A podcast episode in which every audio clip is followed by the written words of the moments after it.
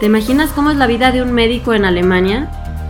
¿Te imaginas cómo sería la vida de una mexicana que a los 27 años se mudó a Alemania a hacer su especialidad? En este podcast te platicaré precisamente sobre eso. La vida de una médica latina en Alemania. Así que te doy la bienvenida. Yo soy la doctora Mariana Solórzano, soy mexicana y además de aventurarme en el mundo de la medicina, también decidí mudarme a Alemania a hacer mi especialidad médica. Aquí quiero platicarte de todo un poco, subidas y bajadas de esta aventura que estoy viviendo. Además mi vida en el hospital como médico le va a dar un toque todavía más interesante. Si tienes curiosidad por Europa, por la vida en Alemania, por la vida en la sala de emergencias, si eres médico o no, este podcast es justamente para ti. Nuevamente te doy la cordial bienvenida. Comenzamos.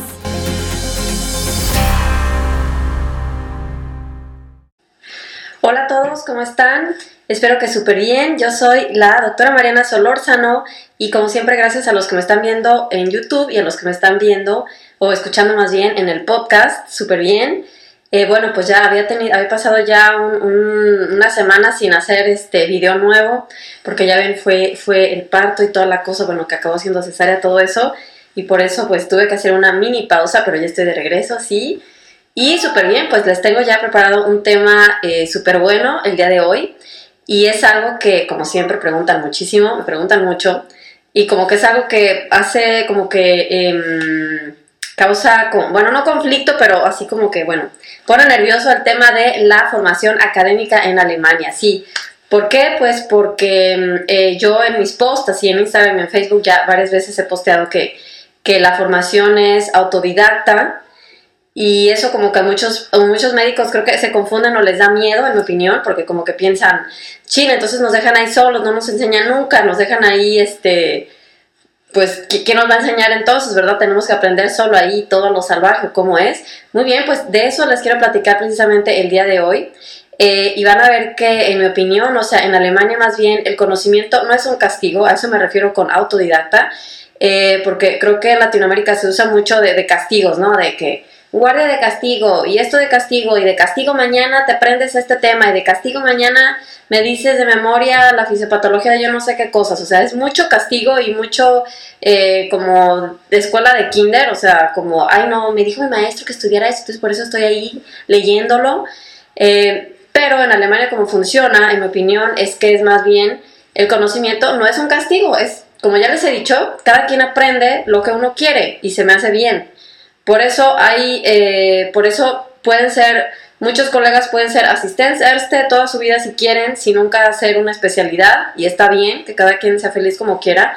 Y hay otros colegas que, este, pues le echan muchas ganas, hacen muchos, em, aprenden, yo que sé, hacer muchísimos eh, estudios, por ejemplo, si alguien hace cardiología de especialidad y pues se hace súper bueno en cateterismo y entonces luego se hace este Shephards, bueno, primero OVA, luego Shephards, o sea, cada quien puede crecer lo que uno quiera y se me hace bien tener esa libertad de decidir qué es lo que cada quien quiere hacer con su vida y no es como que obligación que tenga que ser así, no, pues en tanto tiempo tienes que hacer la especialidad y no sé qué, o sea, no, pues libertad, que a mí me importa muchísimo la libertad y decidir pues qué quiero hacer. ¿Ok? Entonces eso de verdad es, es eh, cada quien decide lo que quiere aprender. ¿Y a qué me refiero con eso? Voy a ponerles, eh, pues como siempre yo les pongo mis ejemplos propios de mi experiencia.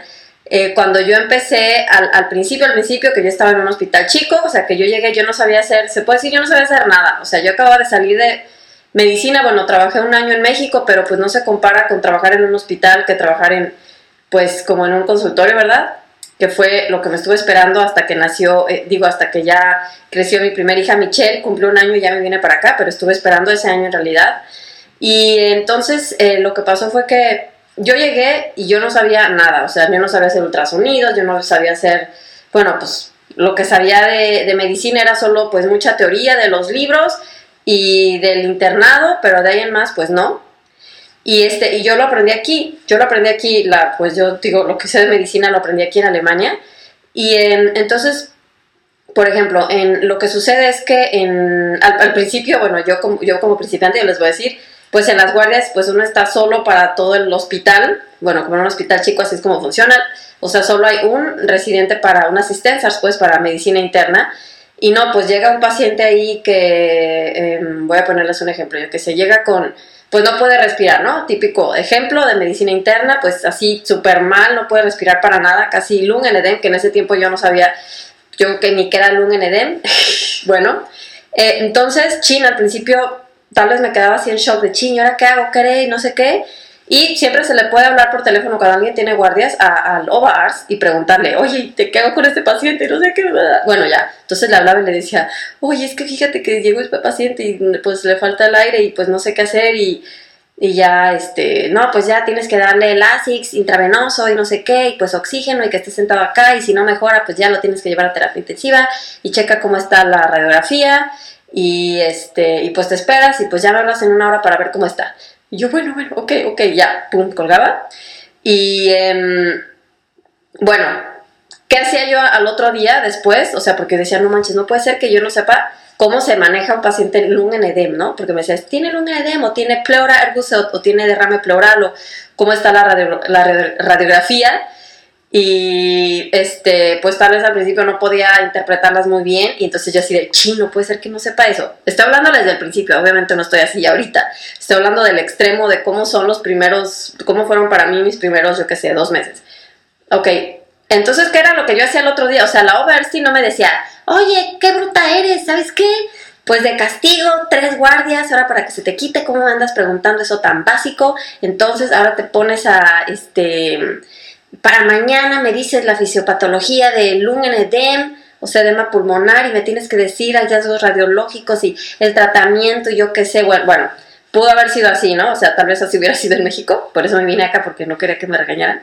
Entonces, em, bueno, lo que yo hacía era decir, no, no puede ser que, que no haya sabido hacer eso bien rápido, entonces decía, no, no, no, ¿Qué hacía el otro día? Pues me ponía a leer como desquiciada Lung en edem y, ok, la dosis de LASIX y yo no sé qué otras cosas se pueden hacer. O sea, para, la, para que la próxima ya no me pasara eso, ¿me entienden? O sea, eso me refiero con autodidacta. Nadie te está regañando de, pues así como les puse el ejemplo. O sea, eso no, en mi opinión, eso no pasa. Y bueno, obviamente todos tienen un límite. Ahí era yo, pues era la principiante Em, no estaban, o sea, como era un hospital pequeño, ya les dije, yo empecé uno donde me tuvieran paciencia, porque al principio pues dije, no, pues estoy muy bruta, yo quiero que me tengan paciencia, por favor. Em, yo, lo, yo lo decidí así. Este, entonces yo sabía que era un lugar donde me, me, daban chance de aprender poco a poco. Si hubiera ido hoy uno, pues, o sea, eso, eso no lo hubiera podido hacer en nefrología, ¿verdad? Yo creo que me corrían.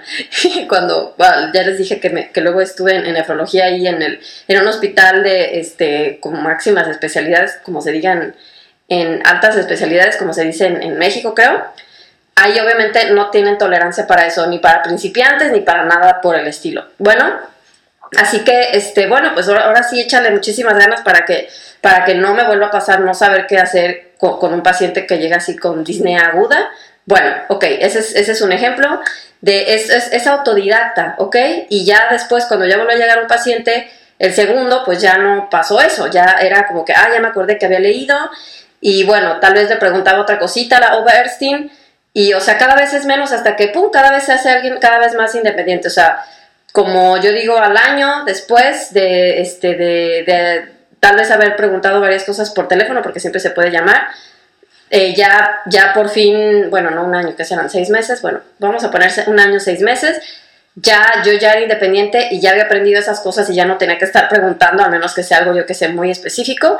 Pero a eso me refiero que cada quien aprende lo que quiere. Ajá. Luego vamos a poner otro ejemplo, por ejemplo, eh, de ultrasonido. Ajá. En, medicina interna, pues hay que, lo, hacen, los ultrasonidos los hacen los internistas, no lo hacen los radiólogos aquí en Alemania. Y, por ejemplo, si llega alguien con, ay, tiene dolor, pues sí, dolor abdominal aquí en la parte superior, ¿no? Y pues aquí por todos lados no sabemos si es en epigastrio o es del lado derecho o, o dónde. Bueno, Em, obviamente hay que hacer, en, casi, todo, en casi todos los, em, las áreas de urgencias hay un ultrasonido para los, pues sí, los médicos que están ahí de guardia. Y bueno, pues al principio también, ándale, pues haz un ultrasonido. Y yo no, pues no, ni siquiera había yo agarrado una cosita, el Shalkov, ¿cómo se llama? Bueno, pero pues ahí, ok, voy a disque hacerlo. Porque primero solamente hay que intentar, o sea, hasta ellos, hasta los overs te dicen, a ver, no, pues simplemente empieza a, a ver, a ver qué vas interpretando. Al principio no vas a saber qué es, pero así se empieza, ¿ok? O sea, ellos mismos lo decían. Y entonces en urgencia no, pues no sabía si será la vesícula o no. Y no, pues ya me ponía a ver y yo no, pues creo que ya esa es la vesícula, pero decía, no, pues cuáles son los hallazgos eh, ultrasonográficos del, de colecistitis, por ejemplo. yo, ching, no puede ser que no me lo sepa. Bueno, pues ya a veces uno puede ver ahí en Google rápido, tengo una app de ultrasonido, también la tenía antes, ahorita, bueno, ya no la necesito. Pero eh, puede ser que eh, esa es, una, es una forma de aprender, que decía, chin, ¿será eso o no? Bueno, puedo verlo en, en ese momento consultarlo, que también se vale, no le vamos a decir al paciente, déjeme a ver, pero puedo decir, ay, voy a escribir algo en la computadora, bueno, lo veo rapidísimo, ok, cuántos milímetros tiene que, cuál es el grosor máximo, este, otros signos, como que se ven unas, unas capas, y bueno, todo eso, o, o este, o, o edema, o algún, bueno, edema de pared, o este líquido acumulado alrededor, bueno, cositas así, más aparte pues el dolor obviamente.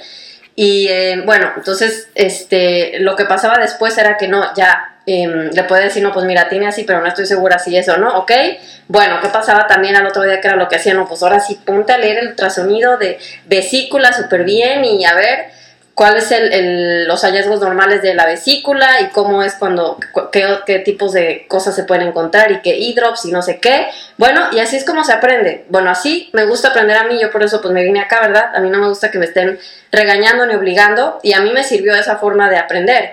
Eh, de la misma forma es eh, para los cirujanos, yo no estoy en cirugía, pero eh, bueno, pues por lo que vi por todos mis colegas y todo, es de la misma forma. Pues primero hay que saber lo básico eh, a nadie le dicen, ah, sí, ya ahora le pongo a operar, o sea, y más con los que somos extranjeros, primero pues hay que poder hablar, eh, comunicarse bien, porque imagínense ahí en plena cirugía, chino, no entendí, me dijo, pásame la pinza, yo le pasé no sé qué cosa, le pasé el bisturí, ándale, no, pues es inaceptable. Eh, el idioma tiene que estar súper bien antes de pasar al quirófano, eso sí se los aseguro. Y pues obvio hay que decir, hay que poder explicar el procedimiento, a ver, le hago así, lo hago así, o si al principio no, pues fui ahí medio, no me salió muy bien ahí cómo estuve asistiendo, ayudando, cómo se detenían las cosas, bueno, ok, tengo que checar cómo tengo que hacerlo para la próxima, poder hacer más y más y más, hasta que un día ya te dicen, ok, ya veráslo tú, quiero ver cómo lo haces, o a ver, dime, dime qué es lo que sigue ahorita, cuál es el procedimiento, y así es como es. Ajá, o sea, también es, eso es autodidacta porque uno decide, nadie, nadie obliga ni regaña y te dice, a ver, aprende todo, a eso me refiero con autodidacta, no es que te dejan solo y ya no, pues ahí a ver quién te enseña a operar, porque pues aquí es autodidacta, no a eso no me refiero, sino que es una decisión lo que uno quiere aprender. Aunque no lo crean, miren, hay cirujanos en Alemania que no les gusta operar, aunque ustedes no lo crean, y hacen la especialidad en cirugía, pero luego ya trabajan en un consultorio y solamente cambian gasitas y así ellos quieren ser felices porque pues no les gusta estar en quirófanos y pues qué horror. y lo único que hacen es como el seguimiento eh, como ambulatorio. Cuando alguien lo dan de alta después de una cirugía, ah, bueno, pues ellos ya checan que el herida esté bien y cositas así. Pero cada quien decide cómo quiere hacerlo. Eso se me hace muy bien. Ok, entonces la conclusión es que autodidacta no significa que están solos, al contrario, significa que también están acompañados, pero uno decide qué tanto avanzar uno decide lo que quiere aprender y por eso a la hora de terminar la especialidad, eh, cada quien decide eh, como en qué momento ya quiere, mm, ya quiere que ahora sí lo llamen especialista, ¿me entiendes? Tiene mucho que ver con eso, eso en Alemania, que dice, no, pues mira, yo prefiero, bueno, yo he escuchado colegas, este, por ejemplo, cardiólogos que me dicen, no, pues yo quiero hacer este año más, más cateterismos y entonces ya el año que entra ya voy a hacer el examen, pues, de la Fach, eh, Prüfung. Ajá porque se sienten como que no, no, todavía no me merezco el título, entonces mejor le este, practico más ecocardiogramas y este, cateterismos y entonces ya luego quiero hacer el examen. O sea, es como, mm, pues sí, cómo funciona aquí. Ajá. Y, em, o sea, es, es, muy, muy, muy personal la decisión. Y, este, sí, a mí se me hace súper bien esa forma de trabajar. Esa es para mí una de las también ventajas más grandes en Alemania, libertad. Saben que a mí la libertad es muy, muy importante para todo. Y aquí yo me siento muy libre y por eso pues me siento muy, pues muy a gusto. Ok, entonces pues espero que les haya gustado mucho este video. Eh, recuerden seguirme en Facebook, en Instagram y aparte, así entren a mi página que se llama curso de alemán porque hay un taller gratuito, es nuevo, acaba de, acabamos de remodelar la página y hay un taller gratuito donde está explicado paso a paso todo lo que necesitan hacer para poder ejercer como médicos en Alemania. Ya estaba la información, pero bueno, ya lo puso todavía, todavía más fácil para que no haya forma de, mm, de no encontrar la información. Así que pues chequenlo, ok, es un taller gratuito.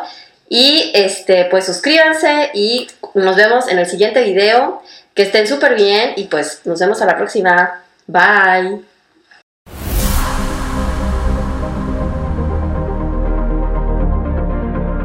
Muchísimas gracias por haberme acompañado en este podcast. Si quieres conocer más sobre los requisitos y trámites para ejercer en Alemania, entra a mi nueva página cursodealemanparamedicos.com. Ahí también encontrarás todos los detalles sobre mis cursos online de alemán para médicos. También sígueme en Instagram, Facebook y YouTube como Alemán con Mariana Solórzano. Además entra a mi grupo de Facebook llamado Médicos Latinos Aprendiendo Alemán Médico. Te deseo lo mejor de lo mejor y que estés súper bien. Hasta el próximo episodio.